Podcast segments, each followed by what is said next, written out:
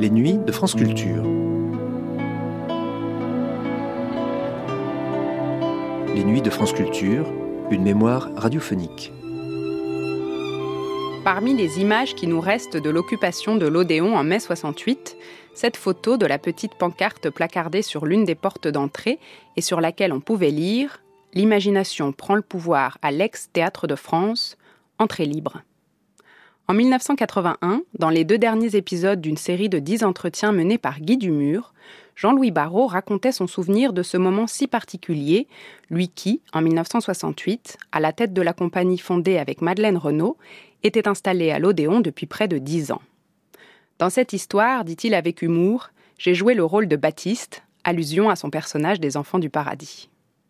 Malraux, celui qu'il avait nommé à la direction de l'Odéon en 1959, fut celui qui le révoqua à l'issue de l'occupation de 68.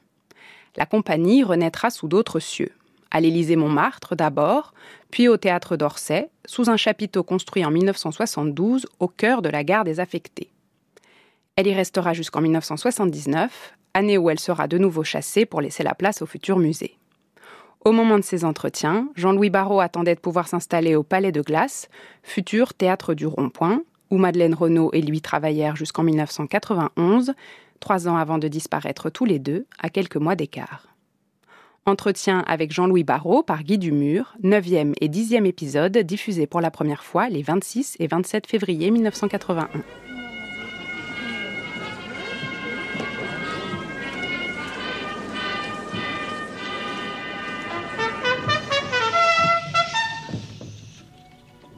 Entretien avec Jean-Louis Barrault.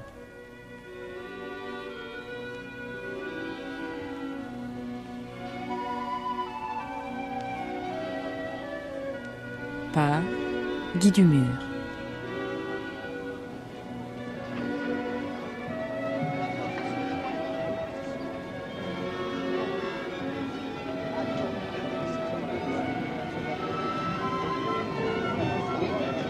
Aujourd'hui, neuvième émission. Nouvelles errances. Silence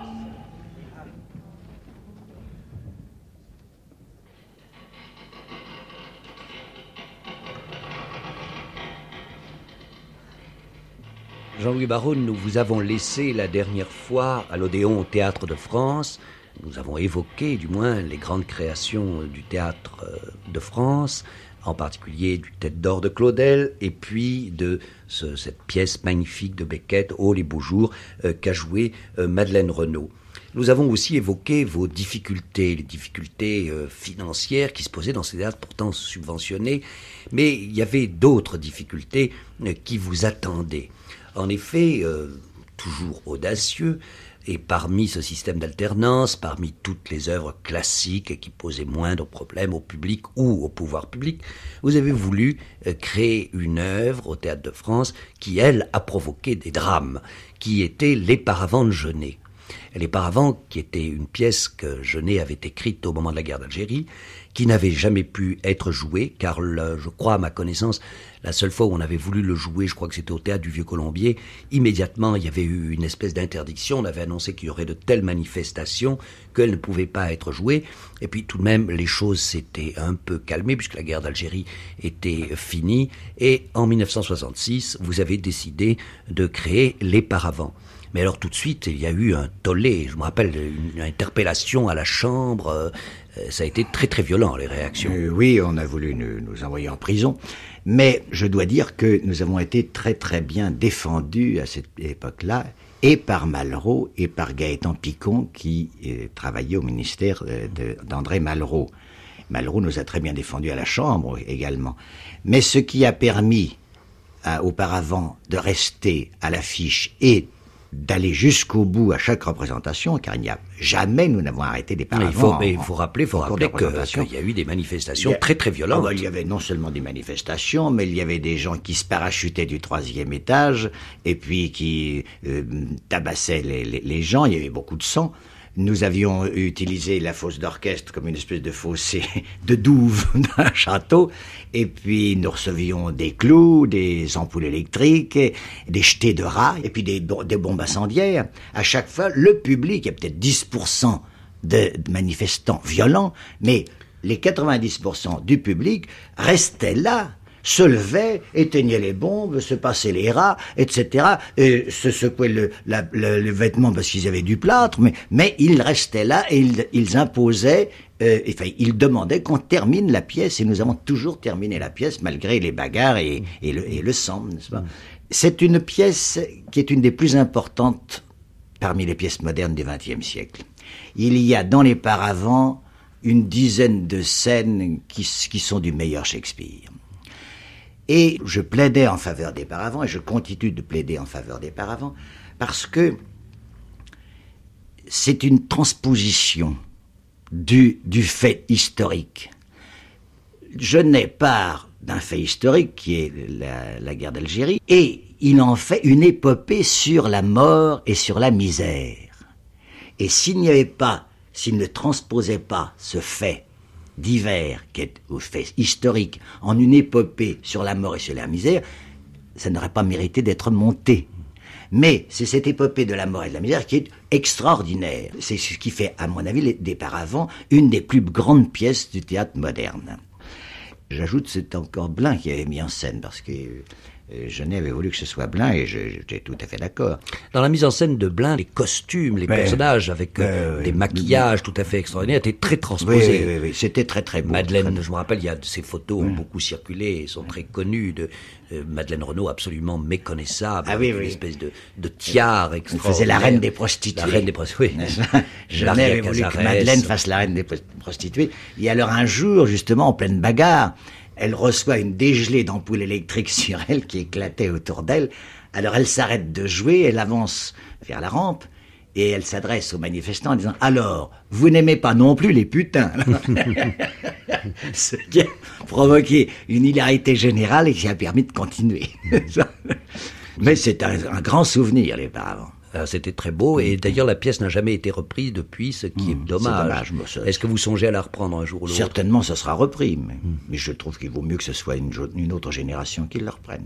Et il y a eu un autre grand spectacle euh, à l'Odéon que vous n'avez pas monté non plus, euh, mais où vous jouiez alors, qui était La Tentation de Saint-Antoine de Flaubert. Ah, j'avais demandé à Béjart de monter quelque chose et nous étions tombés d'accord sur La Tentation de Saint-Antoine que nous aimions tous les deux. Moi, ça faisait 25 ans que j'en rêvais et, et Béjart en rêvait également. Alors, il a monté sur cette tentation de Saint-Antoine et qui a été vraiment une très grande réussite, à mon avis. Mmh. Une très grande œuvre et tout à fait dans la ligne, justement, des paravents ou du oui, d'Or, qui était un très grand esque et où vous étiez vous-même euh, très extraordinaire, et je puis, trouve, dans Saint-Antoine. Béjart avait apporté, justement, une atmosphère nouvelle qui redonnait du, du sang à, à, la compagnie. Car là, il, vous marquez un petit peu une évolution de ma part, n'est-ce pas? C'est que je voulais que le théâtre de France devienne un lieu international, mais euh, alimentant des metteurs en scène, des auteurs faisant des propositions. Nous avons créé le Petit Odéon, oui, pas? Et nous avons là eu l'occasion de monter les premières pièces de, de Sarraute, Le mensonge et le silence. Puis euh, Duras est venu et nous avons fait euh, les, les, journées entières dans les arbres. Qui était un des plus beaux rôles de Madeleine, nous avons l'occasion d'en reparler. Oui, oui. Et puis et, et une des plus belles pièces de, de Marguerite. Si bien que quand on avait des affiches où côtoyaient euh, Andromaque, Partage de Midi, Le Soulier de Satin, euh, Les Paravents, Marguerite Duras, Sarraute, ça devenait et, puis une mise en scène de Béjart, une mise en scène de Blin, etc. Lavelli a fait une mise en scène également aussi. Nous voulions faire de ce lieu un lieu international où tout le monde puisse euh, travailler et venir apporter ce, son mais, écho. Mais c'était si international d'ailleurs que vous aviez été chargé à cette époque de la direction du théâtre des nations et que vous avez fait appel à des troupes étrangères oui. et que là il faudrait tout de même évoquer encore une fois très rapidement mais quelques très très grands souvenirs de théâtre en particulier le Bunraku dont nous avons parlé Mhm. dans une précédente euh, Et la, la première visite de Grotowski. de Grotowski avec le prince Constant Oui, qui était merveilleux. qui est un des deux spectacles de Grotowski que nous avons vu en Oui, France qui était très très Oui, beau.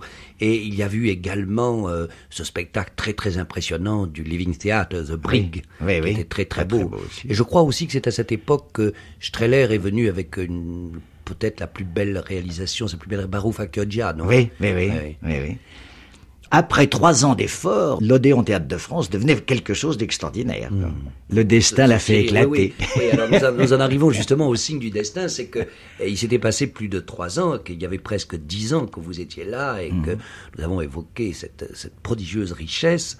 Et lorsque justement c'était au milieu du théâtre des nations, alors que les ballets Paul Taylor étaient en scène, et alors évidemment cette saison du théâtre des nations se déroulait sous de mauvais auspices, puisque nous sommes en mai 68 et que de, des événements tout de même très très violents avaient éclaté dans le quartier latin. nous étions en tournée à ce moment-là en Angleterre, à Londres. Mm. Et alors c'est de Londres que nous avons appris les événements de la rue Gay-Lussac où la police et les étudiants s'étaient mm. accrochés. Et puis alors tout d'un coup, à minuit, euh, brusquement, à l'issue de, de euh, des ballets Paul Taylor, euh, l'Odéon a été envahi.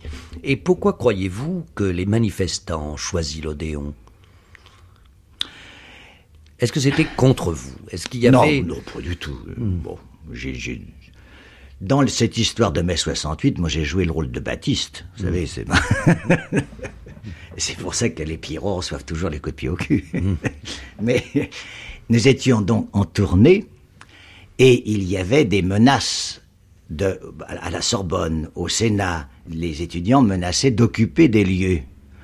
Je crois que euh, le gouvernement avait tout intérêt à laisser occuper un lieu inoffensif et innocent qui était l'Odéon. À ce moment-là, c'était un abcès de fixation. Vous croyez qu'il y a eu une complicité Je ne sais pas s'il y a une complicité, mais il y a eu une intelligence. C'était intelligent de laisser les, étudiants se précipiter sur l'Odéon. D'ailleurs, quand dans l'après-midi euh, du, enfin, du 15 mai, je crois que c'est le 15 mai, euh, le bruit a couru c'était quelqu'un qui, était, qui venait de Sancier. Et le bruit a couru qu'il voulait envahir l'Odéon le soir même. Nous avons immédiatement téléphoné à notre ministère de tutelle parce que euh, c'est tout de même un lieu qui appartenait qui appartient au gouvernement. À partir du moment où on ne fait plus de théâtre et on fait de la révolution, ça ne nous incombe plus, et ça incombe le gouvernement. Alors nous avons téléphoné au ministère de tutelle et il m'a été répondu de la part de Malraux, c'est pas Malraux qui me dit, mais euh, le ministre vous dit que si les étudiants se présentent, ouvrez les portes et entamez le dialogue. Voilà ce que j'avais euh, reçu comme consigne. Il y a eu le soir les ballets Paul Taylor, mais on n'a pas eu à ouvrir les portes, euh, car tous les étudiants manifestants avaient assisté au ballet Paul Taylor. Ils, ils sont donc restés. Hein? Et alors, étant restés, on m'a appelé. J'étais rentré, on m'a appelé. Je suis venu à, euh, à l'Odéon. Là, c'était déjà le grand chahut. Et j'ai voulu entamer le dialogue, mais c'était une, une, telle fièvre que le dialogue était impossible. Mmh. Alors, euh, voilà, ça a commencé comme ça. Et puis, nous, notre réaction avec l'équipe, notre équipe de la compagnie et l'équipe technique, c'était de sauver les meubles, de ne pas. Alors, on, a organisé un roulement de, de, de, surveillance pour les costumes, pour les décors, etc. Parce qu'il y avait tout de même pas mal de désordre. Et puis, à un moment donné, comme il y avait tellement de monde sur la scène et que le, le plancher risquait de s'écrouler dans les dessous, alors on a cassé le rideau de fer qui, est tombé. C'est bien que ça a libéré un petit peu la scène. Alors, le forum est passé dans la salle. Puis ça, a continué. Mais alors, quelle a été l'attitude euh, des pouvoirs publics tout de même à ce moment-là? Parce qu'il y a eu quand même. Euh, euh, ça s'est un peu retourné contre vous, hein, enfin, cette situation. oui. D'abord, en quatre semaines, je crois qu'on a vécu les six années de la Révolution française. Mmh. Les premiers jours, ça a commencé dans l'enthousiasme des fêtes de la Fédération de 89, avec euh, la joie des étudiants, etc. Cette espèce de communication spontanée qui s'établissait soudainement et qui était assez enthousiasmante, je continue de le dire. Puis au bout d'une huitaine de jours, ça s'est pourri, c'est devenu, ça s'est tourné en grève. Et on passait de la, de la fédération à la terreur. Et au bout de quatre semaines, c'était la terreur. Et alors à ce moment-là, il, n'y avait plus un seul étudiant, il n'y avait plus que des, des, des spécialistes de, en tout genre. Alors un jour, on nous a sommé, le gouvernement nous a sommé de partir, nous. Il y a des histoires de coupure d'électricité où on vous a demandé de... On m'a donné l'ordre de couper l'électricité et de couper le téléphone, etc il y avait 3000 personnes qui vivaient là-dedans. Alors, Et il y avait des, cocktails Molotov, etc. J'ai dit, mais vous, êtes ridicule, vous voulez me faire porter le chapeau, si je coupe l'électricité? Et le téléphone, il va y avoir des morts. Et si vous avez des choses à faire, faites-les vous-même, mais pas moi. Et alors c'est à ce moment-là que le ministre m'a désapprouvé dans les journaux, et que j'ai répondu dans les journaux, parce qu'on n'en plus de communication avec eux, euh, serviteur oui, valet non etc. Enfin, alors, et vous n'avez pas pu, et vous n'avez pas pu, et vous n'avez pas pu, ça me paraît très tragique quand même et très curieux. Vous n'avez jamais pu rencontrer Malraux à cette époque. jamais. Et au bout d'un mois et demi ou deux mois, n'en pouvant plus. Vous étiez pourtant sa création. Oui, ben, je suis allé. Il était coincé. Hmm. Et je suis allé rue de Valois pour lui porter une lettre, et je l'ai rencontré. Et il m'a tourné le dos. Alors, d'ailleurs, j'ai eu un mot un peu familier. J'ai je lui ai dit, bah, ça, c'est fort de café, alors. Hmm. Tellement j'étais bouleversé que Malraux me tourne le dos. Sans raison. Sans raison, il était coincé. Oui, cela dit, euh, il y avait eu déjà des histoires. Par exemple, si vous a soutenu, c'est vrai, au moment des paravents, il y avait eu déjà dans les débuts de l'Odéon, euh, en 61, je crois, l'affaire des 121, par exemple. Ah oui. Où euh, tout de même des gens comme Boulez, Alain Cuny, André Masson, tous les gens à peu près, c'est assez amusant, qui avaient collaboré à la création de Tête d'Or, étaient compromis et interdits de scènes officielles, etc., pour avoir signé un manifeste contre la guerre d'Algérie. Oui, alors évidemment, vous étiez dans une époque quand même, ce théâtre de France vivait dans une époque euh, très agitée. Très agitée et certainement, euh, les... on connaissait un peu nos opinions et notre comportement. Vous savez, le français rancunier, qui sait si en éviction, fin août 68, car c'est en fin août 68 que j'ai reçu un petit mot de Malraux par l'intermédiaire d'un autre monsieur, très gentil d'ailleurs, comme quoi il, renonçait à mes services, eh bien, euh, qui sait si cette petite lettre n'était pas la conséquence euh, occulte euh, des, paravents, etc. Oui, oui, probablement. probablement. Mais en fait, tout de même, pour vous, c'était quand même une grande catastrophe, mm. parce que, au point de vue, évidemment, de, la, de, votre profession, etc., mais il y avait également matériellement, je crois, à l'Odéon, vous avez entreposé tout, votre était matériel à vous, c'est ça oui. Tout était détruit et hmm. dans la liquidation euh, de, du matériel que nous avions fourni au, théâtre de France, c'est-à-dire de l'ancienne compagnie Renaud Barreau, enfin tout le répertoire de la compagnie Renaud Barreau, eh bien tout ce matériel a été décidé appartenir au lieu euh, où il était euh, stocké. Or, comme nous avions stocké tout notre matériel dans les magasins de l'ancienne comédie française et de l'Odéon, hmm. alors tout notre matériel nous était confisqué. Mais j'ai encore appris une chose. Il avait été détruit d'ailleurs. Il y a il avait les, costumes, les costumes pour les trois quarts détruits, et puis le, matériel des, enfin, des, décors qui étaient dans des ateliers du côté de la place Champéret, n'est-ce pas, n'avaient pas été détruits. Ah Mais là, ils étaient confisqués. D'ailleurs, je les ai rattrapés plus tard, comme un, un, chien qui veut récupérer son os, grâce à la gentillesse de Jacques Duhamel.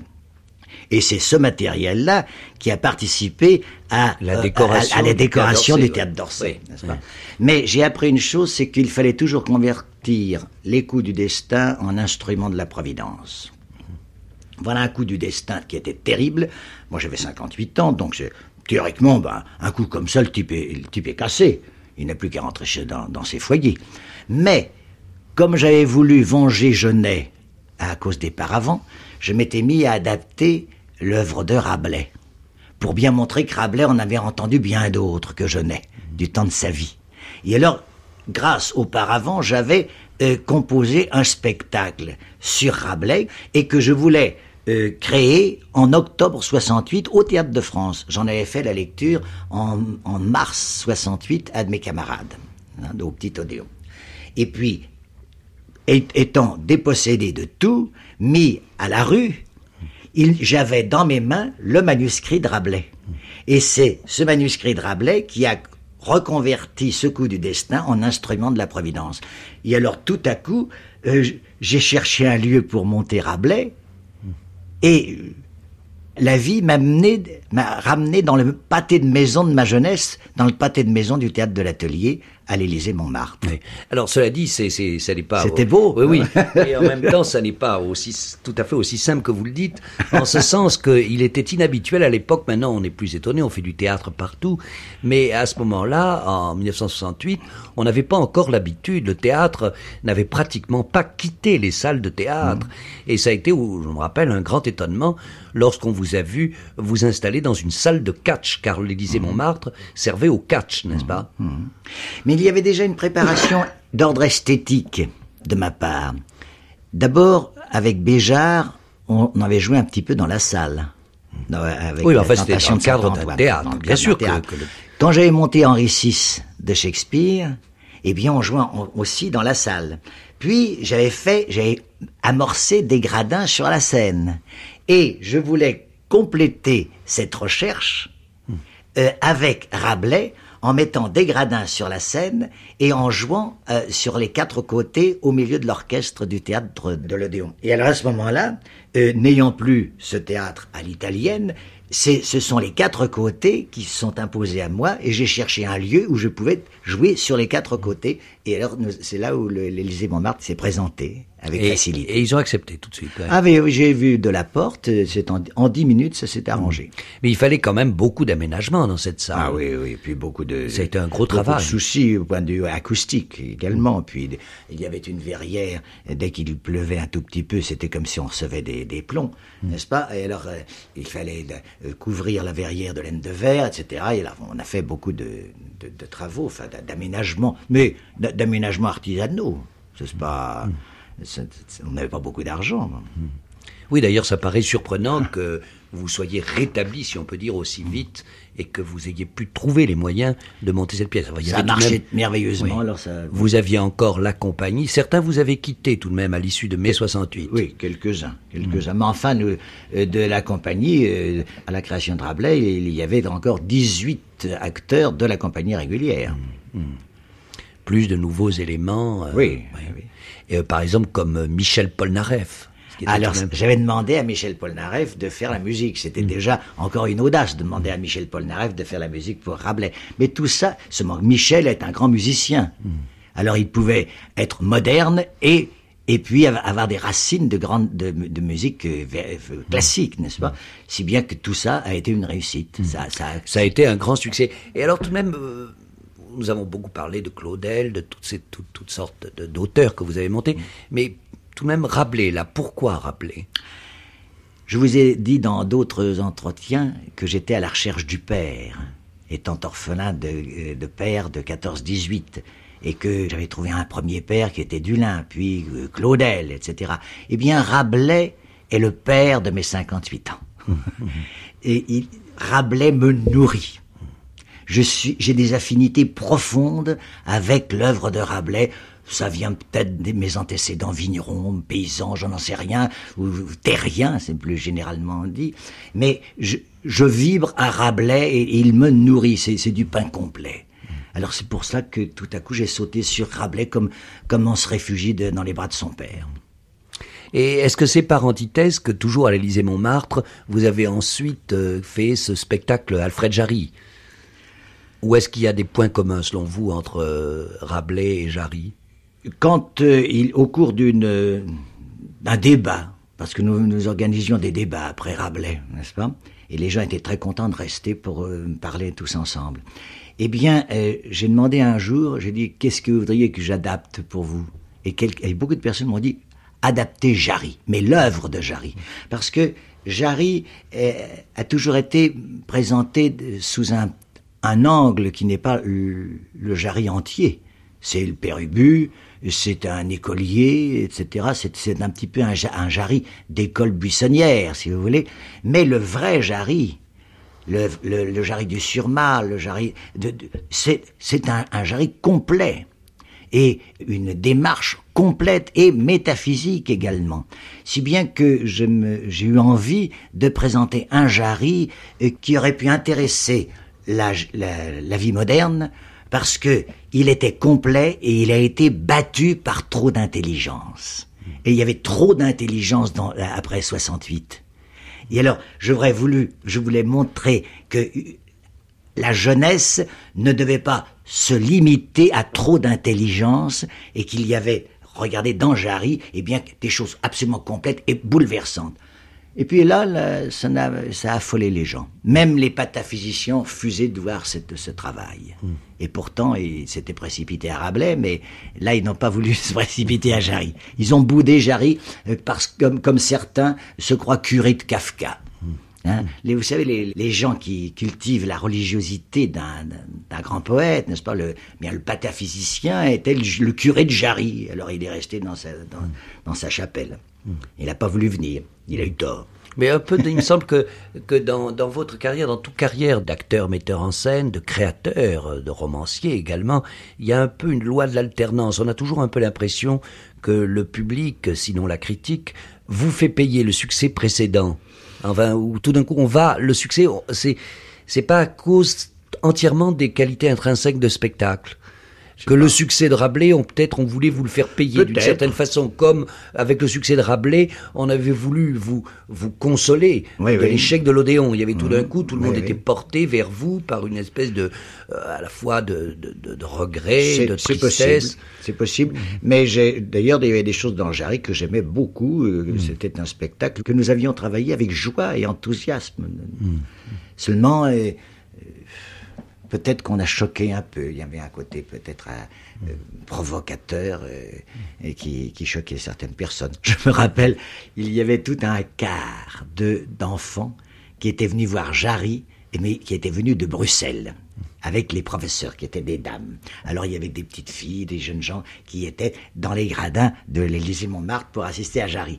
Et au moment de la scène où Jarry compare le calvaire avec une course de côte, avec une course de vélo. Et alors, quand Jésus tombe pour la première fois, à la troisième chute, Marie dans les tribunes commence à s'inquiéter, etc. On a entendu un coup, un, un, mesdames, mesdemoiselles, hein, hein. C'était les professeurs qui faisaient lever tous leurs élèves, et ils sont tous partis en colonne par quatre, rejoindre leur cas. C'était du Jarry. C'était extraordinaire. Mais ça, évidemment que ça, ça, ne fait pas le succès. De toute façon, ce, cet Élysée-Montmartre était forcément un lieu d'aventure.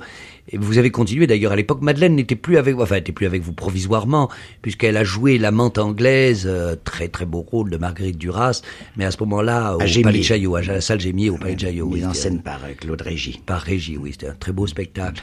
Mais alors, vous, vous êtes tout de même à ce moment-là encore reparti, vous avez repris votre bâton de pèlerin, et vous avez fait une tournée avec Rabelais. Euh, on a fait une tournée avec Rabelais, qui nous l'avons joué euh, en, euh, à Berlin, à Rome, partout, et jusque en, aux États-Unis, jusqu'en Californie.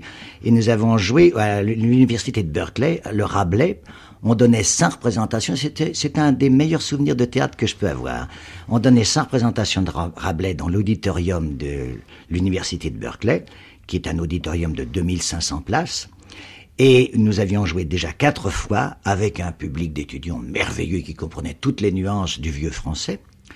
Quand euh, euh, les étudiants se sont battus avec la police parce que dans une université du Kent, il y a eu des étudiants euh, tués par une police parallèle. D'où bagarre et le chancellor, enfin le recteur, ferme le campus de l'université de Berkeley. Donc notre cinquième représentation était interdite. Nous étions très navrés quand dans l'après-midi, je reçois un coup de téléphone où on me demande est-ce que vous êtes encore apte à jouer ce soir? Je dis bah, parfaitement, nous n'attendons que ça, nous sommes tous là, désœuvrés. Eh bien, euh, les, la délégation des étudiants et la délégation de la police se sont rencontrés, il y a eu discussion, et ils ont décidé une trêve de quatre heures pour, je cite, permettre à Rabelais de s'exprimer. Et alors nous avons euh, rattrapé tous nos camarades. Il fallait commencer à 8 heures précises, ne pas faire d'entracte. Moi, en revanche, j'ai dit, eh bien, toutes les portes sont ouvertes, même aux policiers. Et alors, nous avons joué cette dernière représentation de Rabelais dans un enthousiasme extraordinaire et une, intelligence de, toutes les finesses de la langue française de la part de, des étudiants. Et devant, au lieu de 2500 places, il y avait 4000 personnes. On marchait les, sur les pieds. Et au moment où on crée l'habit de Thélème, et où, tout le monde crie « Fais ce que tu voudras parce que l'homme est libre », on a tous endossé le chandail de Berkeley. C'est un des plus beaux souvenirs que j'ai de théâtre.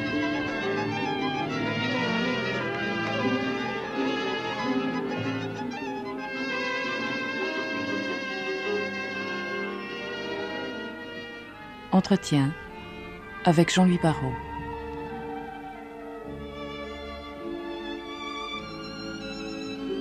Aujourd'hui, Nouvelles errances.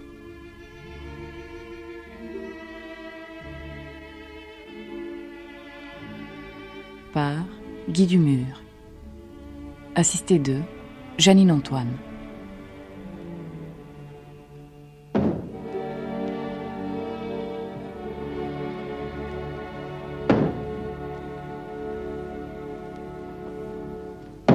Vous venez d'entendre le neuvième volet des entretiens de Jean-Louis Barrault par Guy Dumur, diffusé pour la première fois sur France Culture le 26 février 1981. Tout de suite, le dixième et dernier moment de cette rencontre.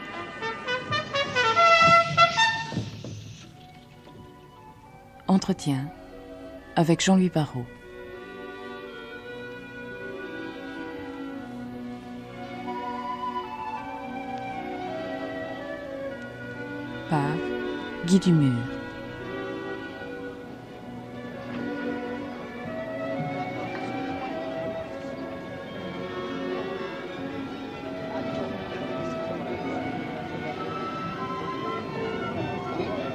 Aujourd'hui, dixième et dernière émission, le théâtre d'Orsay.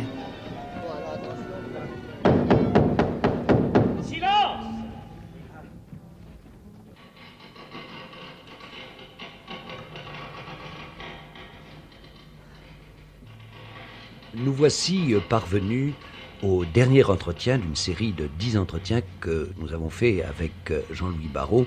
Mais euh, je dois dire que je sens une certaine tristesse de me séparer de Jean-Louis Barrault, alors qu'il nous a donné la preuve au cours de tous ces entretiens d'une vitalité, d'une, d'un esprit de recherche, d'un esprit de jeunesse. Quand on vous lance bien la balle, on bondit.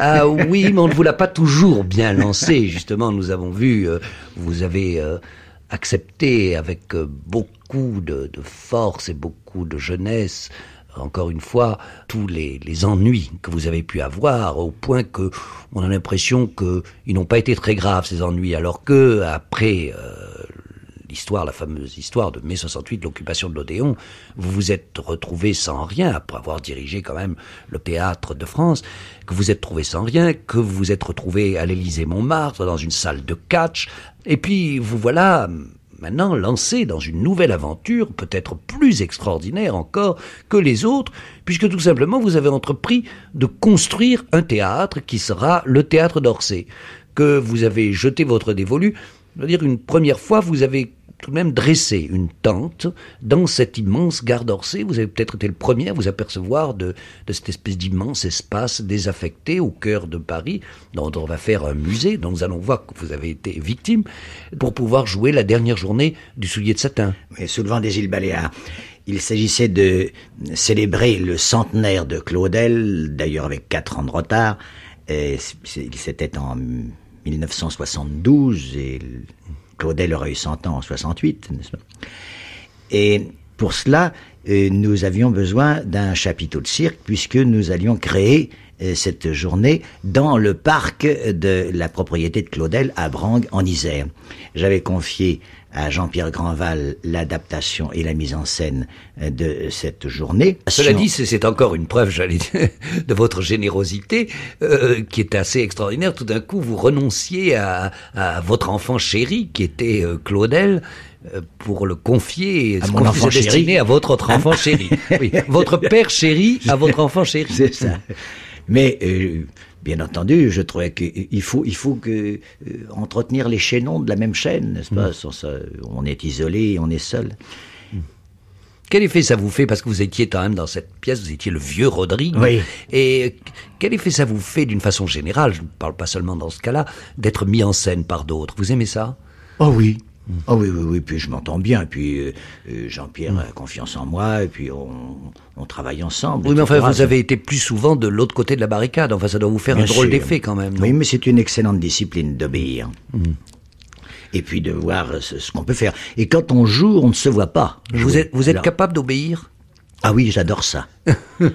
Ça, vous nous l'avez dit au début, je me rappelle, mais Ouais, ça oui. m'avait un peu surpris. Non, non, je- Parce que vous êtes quand même quelqu'un d'un esprit très conquérant. hein. Oui, mais euh, comme je vous l'ai dit, peut-être euh, j'ai euh, une- un défaut majeur, c'est la peur. J'ai toujours été un peureux. Ça ne se voit pas. Bah oui, mais c'est comme ça. C'est comme le, le renard dans la forêt doit avoir peur. Certainement, je ne le connais, je ne le fréquente pas beaucoup, mais j'aime bien les renards et je crois que les renards doivent avoir peur des prédateurs, des gens qui les poursuivent, etc.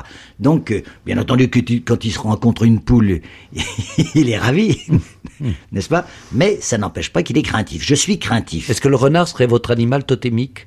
Je n'en sais rien. quel animal, quel animal totémique cho- choisiriez plutôt? Ah, c'est assez près des renards, oui.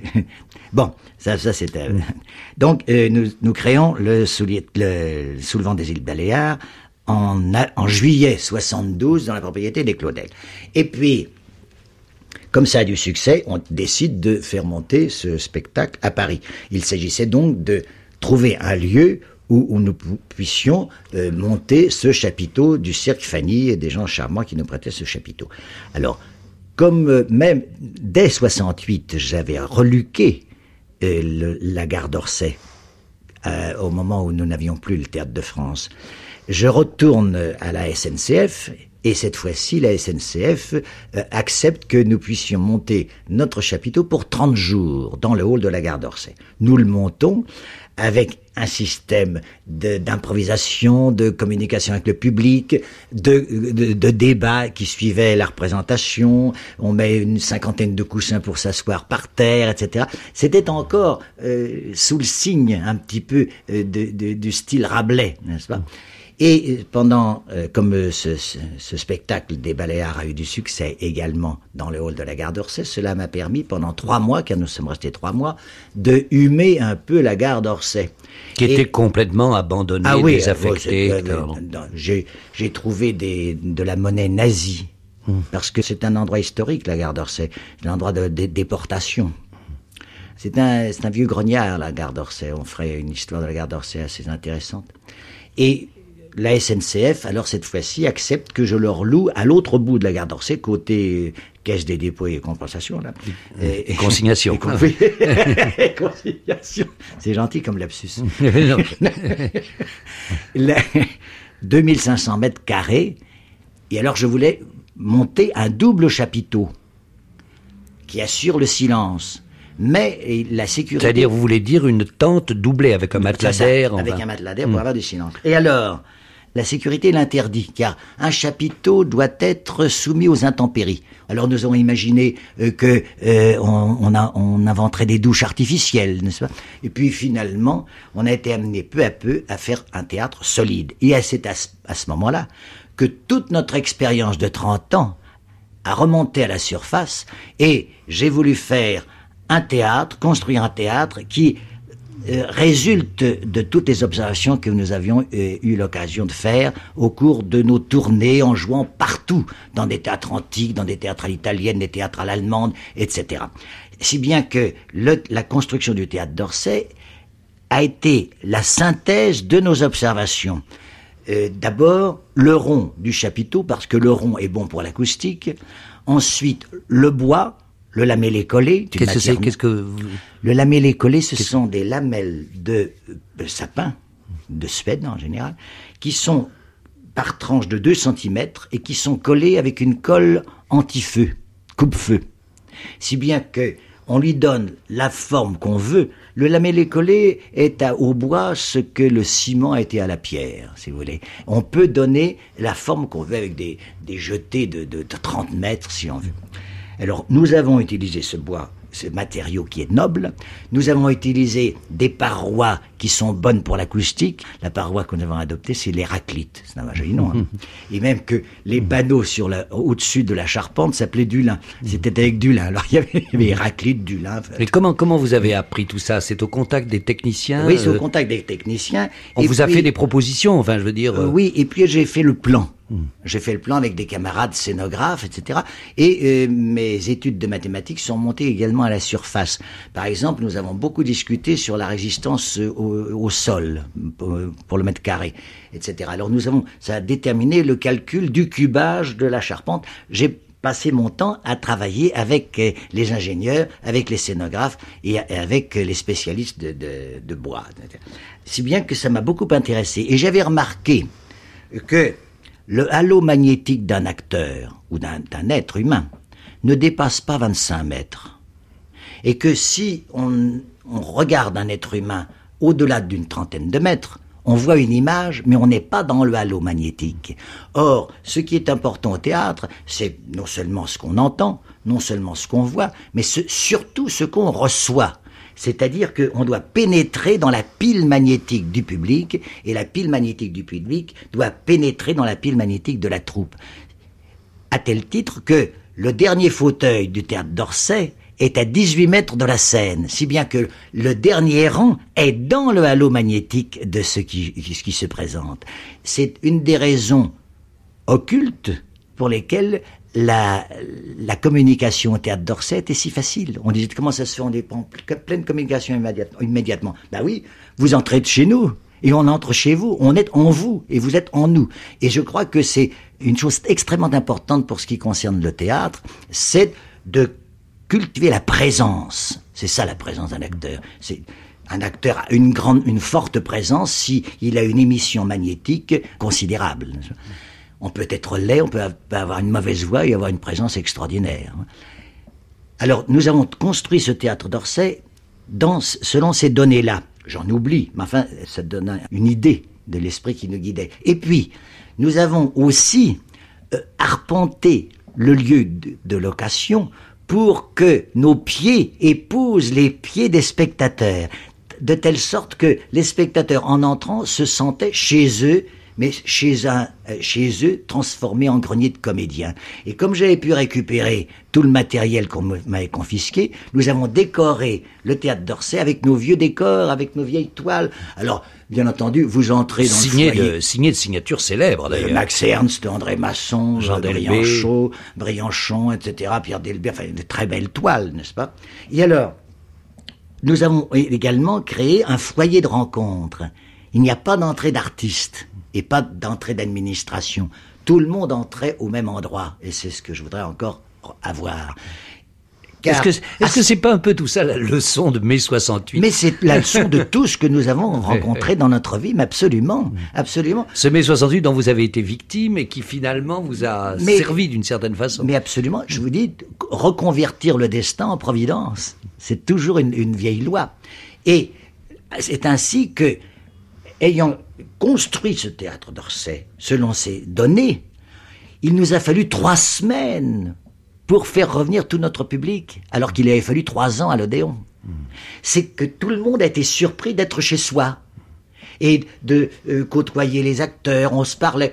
Ça ne dégénérait pas en meeting politique ou en débat intellectuel. Non, c'était une rencontre d'amitié. Et c'était une maison c'est une maison d'amitié. Et immédiatement, le public est venu. Alors ça nous a permis mmh. de faire des créations très très intéressantes. Cela dit, cela dit, vous vous racontez tout ça. Enfin, c'est très bien. Euh, mais je veux dire que c'est quand même, ça paraît très extravagant au départ d'avoir osé faire cette chose. Et en plus, euh, d'abord sans argent. On se, demande où vous, on se demande où vous avez trouvé l'argent. Moi, je me le demande aussi. non, mais ça prouve, ça prouve quand même que l'on peut vous, que l'on vous fait crédit, que l'on vous croit, que l'on on a confiance en vous. nous avons eu... Parce que vous n'avez pas eu de subvention, je ah vous souligne, euh, on a eu, aucune aide. On a eu du FIC, un petit don pour acheter du matériel, je crois que c'était 19 millions de centimes, quelque chose comme ça. Mm. Et puis nous avons créé un comité d'honneur et qui nous a aidés aussi. Il y a eu un petit, une petite chose. Puis nous, nous avons vidé nos tiroirs. Mm. Et puis on, a eu la chance d'avoir du succès. oui, ça c'est après. Mais alors je voulais dire à propos de la création de ce théâtre. Justement, mais la chance d'avoir du succès, c'est après. Mais j'ai fait des emprunts. Oui, oui, oui. Bien sûr, et c'est grâce au succès. Euh, ultérieur que nous avons pu rembourser les. Mais alors, par exemple, alors il y a aussi cette question tout de même qui me paraît grave, c'est que vous vous installiez euh, dans un lieu qui une fois de plus, n'était pas à vous. Et vous, je me rappelle que, je crois que vous m'aviez dit à l'époque, vous payez un loyer très élevé d'ailleurs à la SNCF. Oui, nous étions indexés au tarif des colis de marchandises. Au fur et à mesure que le tarif des colis de marchandises à la SNCF augmentait, ben notre loyer augmentait d'autant. Et puis alors il y avait une autre chose beaucoup plus grave euh, dont vous avez été à nouveau victime, c'est que l'on savait déjà qu'un jour ou l'autre vous seriez renvoyé, puisqu'on devait, il y avait déjà le projet du musée du 19e siècle. Oui, mais euh, j'avais reçu une espèce de garantie tacite que ça ne, ça ne commencerait pas avant 83-85. Et je me disais, bah, en 83-85, ma foi, euh, euh, ça serait peut-être le moment de devenir sage. Et l'échéance est venue plus tôt. Oui. Donc ça a été une surprise. C'est une mauvaise surprise. Mais comme c'était déjà la huitième fois que nous changions de lieu rien que pour Paris, nous avons eu soin de faire le théâtre d'Orsay démontable. Alors, là, l'expérience vous avait servi là aussi. et nous allons pouvoir le démonter pour Ces le gens qui ailleurs. Qui l'ont construit, je crois que c'était une tout de même une euh, société euh, un peu particulière, non? Ce théâtre a été fait par l'amitié. Oui. Et les, la, les AOR, n'est-ce pas, c'est-à-dire les, les artisans et ouvriers. Oui, mais ça, qui c'est, justement? C'est une coopérative ouvrière, n'est-ce pas, qui travaille avec nous tout le temps. Et alors. Euh, Comment tout le ils- temps vous voulez dire euh, ben de- parce qu'ils ils font, ils, ils construisent nos décors, etc. Ah Enfin, oui, oui, depuis longtemps. Les depuis longtemps, depuis longtemps. oui, oui, oui. Ah Oh, c'est- une vieille, euh, une, une vieille entreprise de décoration théâtrale qui est devenue une, espèce de chose, une quoi, coopérative ouvrière. Une coopérative oui, oui. Oui, oui, oui, Ah ce sont des gens absolument charmants. Et alors, ils ont travaillé amicalement avec nous, c'est-à-dire que ils ont signé des traites avec nous, etc. Ça a été vraiment merveilleux. Et comme nous nous étions, nous n'étions pas aidés, nous étions marginaux, on a pu travailler très vite. Et on a mis trois mois et demi pour construire ce théâtre. Et ce théâtre, je vous dis, est parti en flèche. Et cela nous a permis de monter des spectacles extravagants, comme par exemple Zarathustra. Oui, oui, ça, nous- Bon, nous bah, allons y venir. Monter Zarathustra, c'est encore une folie. Et qui rencontre un pourcentage de fréquentation de 104% de la salle. Mais il y a, y quelque mal. chose de beaucoup plus étonnant, enfin si on peut dire, ça a été le succès alors d'une pièce euh, mascotte, qui a été la pièce mascotte du théâtre d'Orsay, qui était Harold et Maude, Mmh. Ah oui. et, euh, et qui est une pièce qui d'ailleurs n'a pas été créée là tout de suite, vous l'avez créée à Bordeaux d'abord. Euh, ouais, d'un festival de Bordeaux Oui. qui, qui était octobre 72. De- tout de suite après les Baléares. Parce que nous avions pris le Récamier comme refuge. Je m'étais Oui, pendant dit, un euh, temps, c'est ça, oui. Parce que je m'étais dit, si on reste sans lieu pendant un certain temps, tout va se dissoudre. Alors, après mai 68, j'ai immédiatement pris un lieu. Et j'avais demandé à la Ligue laïque de l'enseignement, qui avait le récamier, mais qui ne voulait plus, qui avait fermé son théâtre, s'il ne pourrait pas m'accueillir. Au temps de Récamier. l'Élysée Montmartre, par exemple, vous aviez aussi ça. le récamier. C'est ça. Et nous, et nous avons répété là, mais comme un lieu de répétition, comme on, on prend un atelier de peintre. Oui, mais vous y avez joué des spectacles aussi. Ça n'est qu'après. Après, oui. C'est au moment où euh, Beckett a eu son prix Nobel que j'ai été revoir la Ligue laïque de l'enseignement et je leur ai dit pourquoi est-ce qu'on ne rouvre pas le récamier pour faire un festival Beckett? Et ils m'ont répondu bah écoutez finalement après tout euh, rouvrez-le si vous payez tout. C'est tout. Alors on a rouvert le récamier pour faire une série de Beckett. À ce moment-là, le récamier était reparti, ce qui nous a permis de monter la mer de Viskevitch, etc. Et puis les, les hautes surveillances de Genève, euh, tas de choses comme ça. Et c'est après avoir créé Harold Desmaudes en octobre à Bordeaux que nous avons transporté Harold Desmaudes au récamier. Et c'est du récamier qu'Harold Desmaudes est passé euh, au théâtre d'Orsay. Le- Et cette pièce que nous voulions jouer à l'occasion d'un festival, eh bien Madeleine euh, l'a jouée euh, sept ans de suite. C'est ensuite. Et ça, c'est un phénomène très extraordinaire, évidemment, qui est dû en grande partie, en majeure partie, je crois, au prestige de Madeleine et au talent de Madeleine, dont nous n'avons pas tellement parlé dans ces, tout au cours de ces émissions. Oui. Il s'agissait de votre carrière, Jean-Louis Barrault. Ah ben, mais je dois dire que est commune. est commune, est tout à fait commune, et que l'apport de Madeleine euh, a été tout de même très très considérable, et en particulier, bien entendu, comme interprète.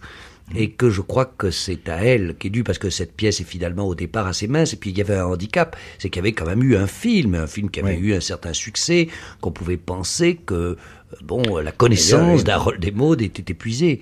Et, Madeleine, ne voulait l'a pas justement repartir. jouer le rôle à cause du, du succès Du du, film, film. oui, oui. Et moi, j'ai insisté parce que je croyais que c'était un rôle qui lui collait à la peau euh, et, et qui Et chaque fois qu'elle la repris au cours des dernières années, y compris l'année 1980, enfin, Oui, oui, oui. ça a été toujours des succès absolument gigantesques. Elle a, elle a joué en dernier lieu à Vienne euh, en juin dernier, euh, un Maud. Et, devant- Parce que Madeleine a été très très active dans toutes euh, ces périodes, Hmm. et en particulier au théâtre d'Orsay. Il y a non seulement chez Madeleine la qualité, enfin la grâce géniale du talent d'actrice, mais il y a un rayonnement humain exceptionnel. Et je crois que ce rayonnement humain euh, se répand sur l'atmosphère et l'esprit de toute la compagnie et de toute l'histoire de la compagnie. L'histoire de la compagnie, c'est l'histoire de gens qui travaillent, qui changent de lieu, qui ont des soucis, qui ont des succès, qui ont une vie bouleversée, bouleversante, etc. Mais tout cela est survolé par la grâce de Madeleine et son rayonnement.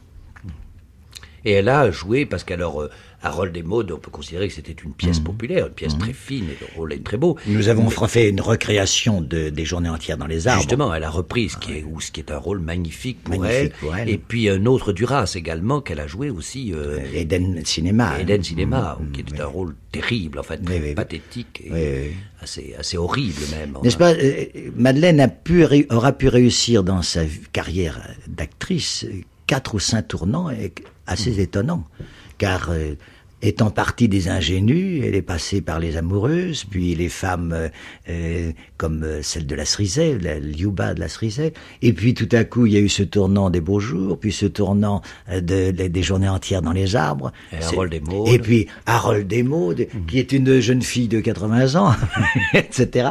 Il y a une espèce de vertu Et- et- de vie. Et comme, comme dans ce théâtre d'Orsay, vous avez créé une petite salle où il y a eu de Mhm. très très bonnes représentations également, et elle a pu être aussi, alors là, réduite à sa plus simple extrémité, Oui, oui. je puis dire, la bouche Oui, de pas moi, De enfin, pas où elle moi est de simplement Beckett. de Beckett, où elle est simplement une bouche. Ce qui est un exploit aussi très très très, dur, extraordinaire. très dur, du point de vue travail de mémoire absolument infernal.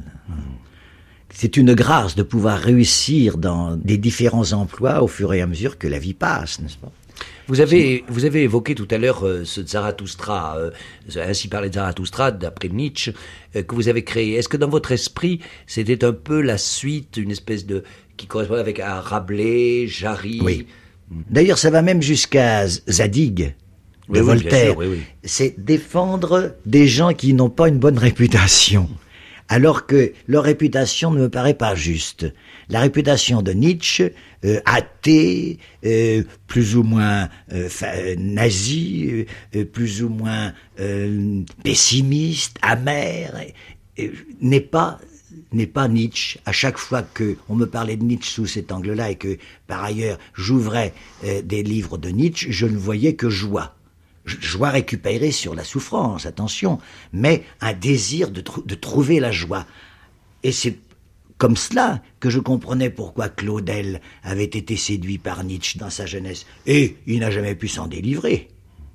Et alors c'est pour cela que tout à coup j'ai pris Zarathustra pour essayer de présenter un Nietzsche qui m'apparaissait à sa lecture, en toute candeur, et faire une proposition. Et de même que pour la, dernière création de Zadig, eh bien, avec Coulonge, nous avons voulu présenter un Voltaire qui n'était pas du tout ce sourire amer, sceptique, philosophe, euh, euh, louche, etc mais au contraire, un homme qui avait le sens du divin, mais toujours sur le plan antique, et puis le sens de l'amitié, le sens de la gaieté, l'esprit, le- le- l'insolence de la jeunesse.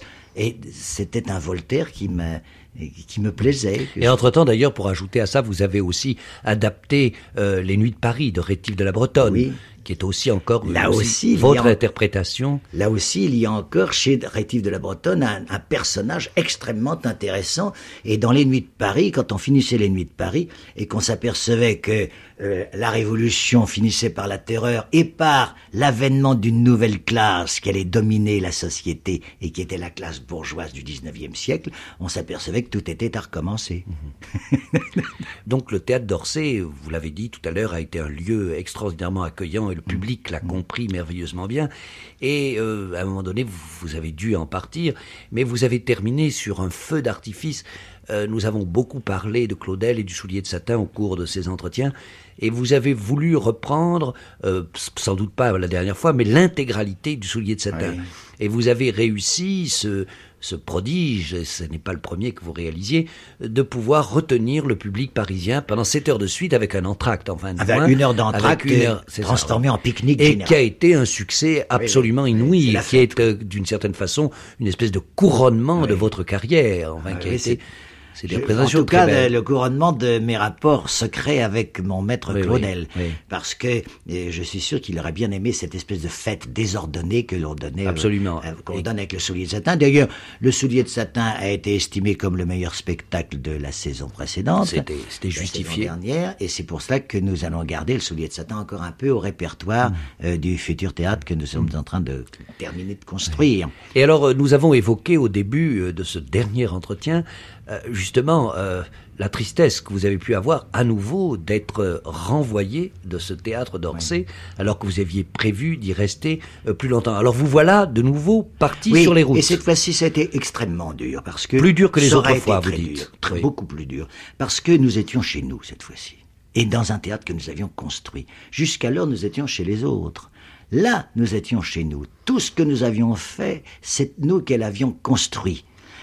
Toutes les, le moindre mètre carré nous parlait. Et voilà qu'il faut absolument que- que c'est condamné à la destruction. Et nous sommes condamnés à dix mois au moins d'inactivité dans une compagnie régulière et qui fait vivre 100 personnes par an, qui a un budget qui dépasse le milliard de centimes. Il faut euh, trouver des, choses pour assurer la survie de la, compagnie, sinon c'est la dislocation complète et légitime. Alors, nous sommes en transit, nous sommes comme des drogués qui, qui, sont en manque, nous ne pouvons plus avoir d'activité. Bien entendu, nous, nous nous sommes arrangés avec la télévision qui était très gentille, qui nous a fait faire de la télévision, notamment. Enfin, gentil, euh, je veux dire, c'était tout à fait naturel. Et puis Zadig.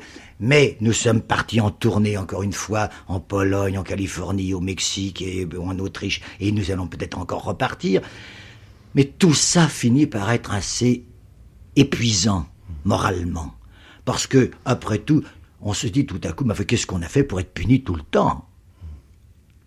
On n'a jamais rien fait que de servir son pays et, et sa ville. Alors j'espère qu'une fois de plus, nous allons, malgré cette dure épreuve, qui est la plus dure que nous aurons connue, eh bien malgré cela, nous allons peut-être réussir une fois de plus à transformer ce, cet énorme coup du destin en un bon coup de providence. Mais néanmoins, quand même, là, vous êtes un petit peu aidé, puisque c'est le ministère de la Culture qui prend à sa charge quand même la reconstruction du palais de glace où vous allez vous installer. Oui, mais nous fournissons le théâtre. Nous fournissons, et c'est reconnu par le contrat, ce que nous, notre dot, la dot que nous apportons est estimée à 5 millions lourds. Et au bout de 8 ans, elle sera propriété de l'État. Bon, donc c'est un échange de bons procédés. Mais ce n'est pas notre fait. C'est le fait de l'État et de la décision de faire un musée du 19e siècle. Nous, donc, nous obéissons, nous rencontrons des gens corrects et qui ne nous ignorent pas. Mais enfin, euh, bon, bah, c'est- ils sont bien gentils, quoi. Cela dit, ce palais de glace, c'est tout de même un beau lieu, là, bien C'est un choisi. endroit auquel j'avais pensé dès 1951, quand nous étions encore à Marigny, et, et j'avais déposé à la ville de Paris, car c'est un lieu qui appartient à la ville de Paris, un projet euh, pour transformer ce- ce lieu en un théâtre mobile. Ça aurait été le premier théâtre mobile de Paris. Et là, j'espère que nous allons pouvoir transformer ce lieu pour en faire euh, une maison internationale du théâtre, c'est-à-dire un lieu noble où sera entretenue la flamme de l'art dramatique sur le plan planétaire. Tout- Toutes les personnalités théâtrales du monde entier y auront leur adresse et seront chez eux quand ils viendront à Paris. Il y aura là un lieu noble qui manque à Paris. Si bien que quand Madeleine et moi nous nous retirerons gentiment et sur la pointe des pieds, eh bien ce lieu restera encore vivant. Et que trouvera-t-on dans ce palais des glaces?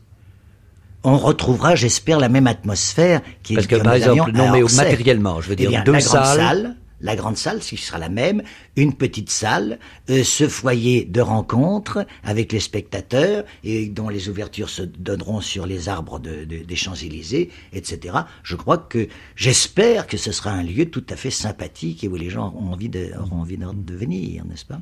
Mais nous avons calculé avec Madeleine que depuis la création de notre compagnie au théâtre Marigny jusqu'au futur théâtre du Rond-Point, c'est-à-dire en traversant les Champs-Élysées, nous aurons fait plus de 700 000 kilomètres.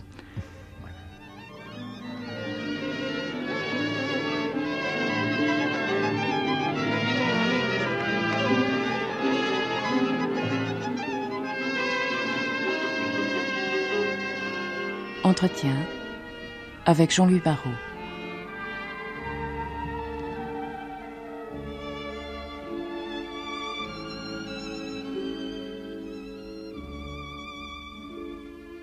Aujourd'hui, le théâtre d'Orsay.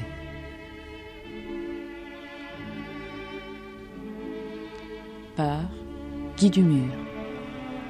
Assisté de Janine Antoine.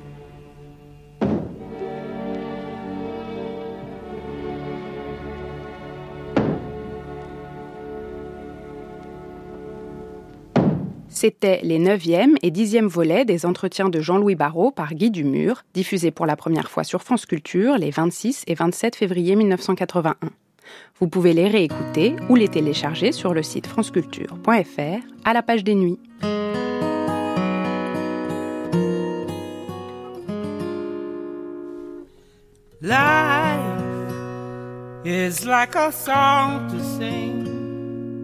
With measured beats and phrases with bended notes and some repeats. Music through the ages that brings the highs, the lows, the swells. Sometimes it's for an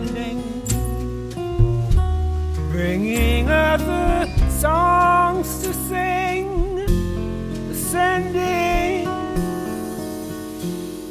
descending. I'm learning how to listen, how to hear a melody, how to hear the song I'm singing, how to feel let it be. And listen for the sound, knowing how it goes, and listen to the melody that flows. Music is a lover with shiny golden wings that whispers in the lover's ear and dances when it sings and sends a variation on an everlasting theme. It's either love or sorrow on the scene.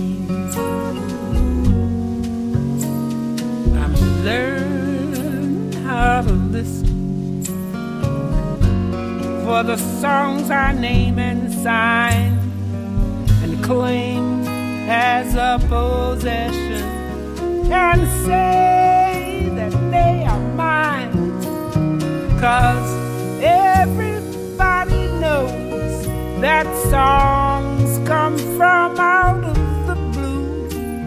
And I'm learning how to hear changes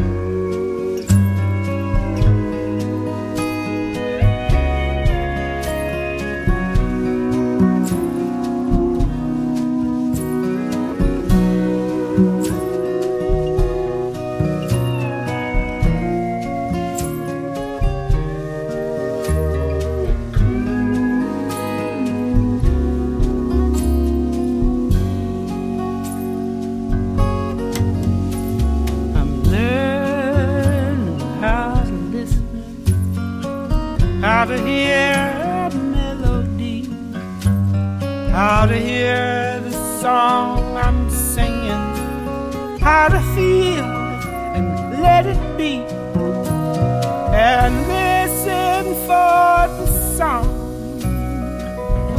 knowing how it goes, and listen for the melody that flows